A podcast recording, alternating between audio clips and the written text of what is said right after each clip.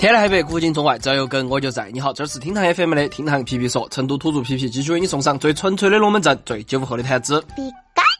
如果四三九九倒闭了，那我的童年也随之而去了。前段时间呢，网传四三九九小游戏将在二零二零年，也就是明年倒闭，这儿从而引发了许多游戏玩家追忆那些坐在电脑面前看到单机网页小游戏的时光。其实呢，当时年少无知的我们还不晓得，那些印象中熟悉的小游戏啊，竟然也存在不少黄暴灰色的一面。四三九九有哪些经典？今天就由皮老师给你盘点一番。话不多说，我们马上开始来挖。四三九九啊，高头游戏众多，涵盖各个领域。就算是毫无游戏天赋的手残妹子，也可以在众多美妆打扮的佛系游戏里头找到心仪的一款。不过啊，男生耍的最多的还是闯关动作类游戏。比如说百玩不腻的梦游先生，只需要鼠标左键操作，但是啊，烧脑程度丝毫不减。烟囱一定要等到梦游先生正好从管道下来过后再点，点早了烟雾会灭，而点晚了就升不起来。耍这个游戏最气愤的就是为啥子他可以安然睡觉，我还需要替他抓耳挠腮想攻略呢？而同款游戏啊，双人版永远比单人版火热。两个人挤到电脑桌前头，你争我夺，唯恐坐到左边用不到更利于操作的上下键。黄金矿工和小伙伴的游戏日常不是齐心协力通关，而是暗自较量哪个的分数更多。这也让游戏后头的宝物催生出了一条鄙视链：锦囊大于大金矿，大于小金矿，大于小石头，大于大石头，大于鼹鼠。除非这个鼹鼠嘴巴后头叼到颗钻石。当然了，有些双人小游戏的精髓不再是你争我夺，而是互相配合。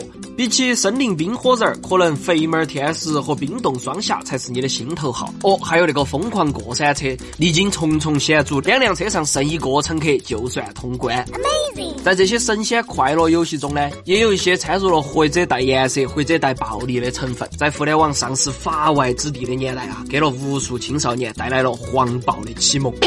狂鞭小朋友，你肯定耍过噻。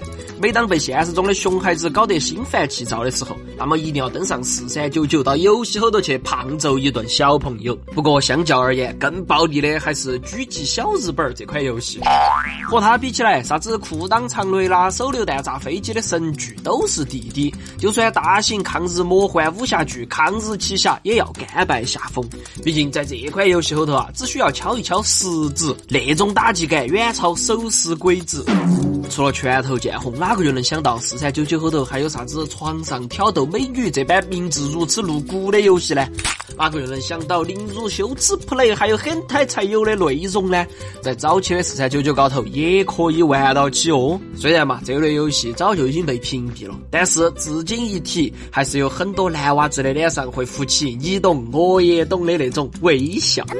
除了有颜色和暴力的地方在四三九九高头啊还有很多灰色地带。同时那个年代的产物在好一二三网站的游戏导航栏后头呢还分布到啥子七 k 七 k 幺二四四和 tp p 八等若干神秘代码但是呢都难以撼动四三九九在小游戏网站后头的地位其原因就在于四三九九高头的小游戏实在太多了粗略一算就有两万多个内容呢也是五花八门不管是任天堂党还是盛大党都可以在这儿达成和解。当然嘛最关键的就是这些游戏全部免费但是这个可不是由于它的研发能力领先而是它秉承了极具时代和行业特色的盗版理念。这个也就是皮皮所说的灰色地带。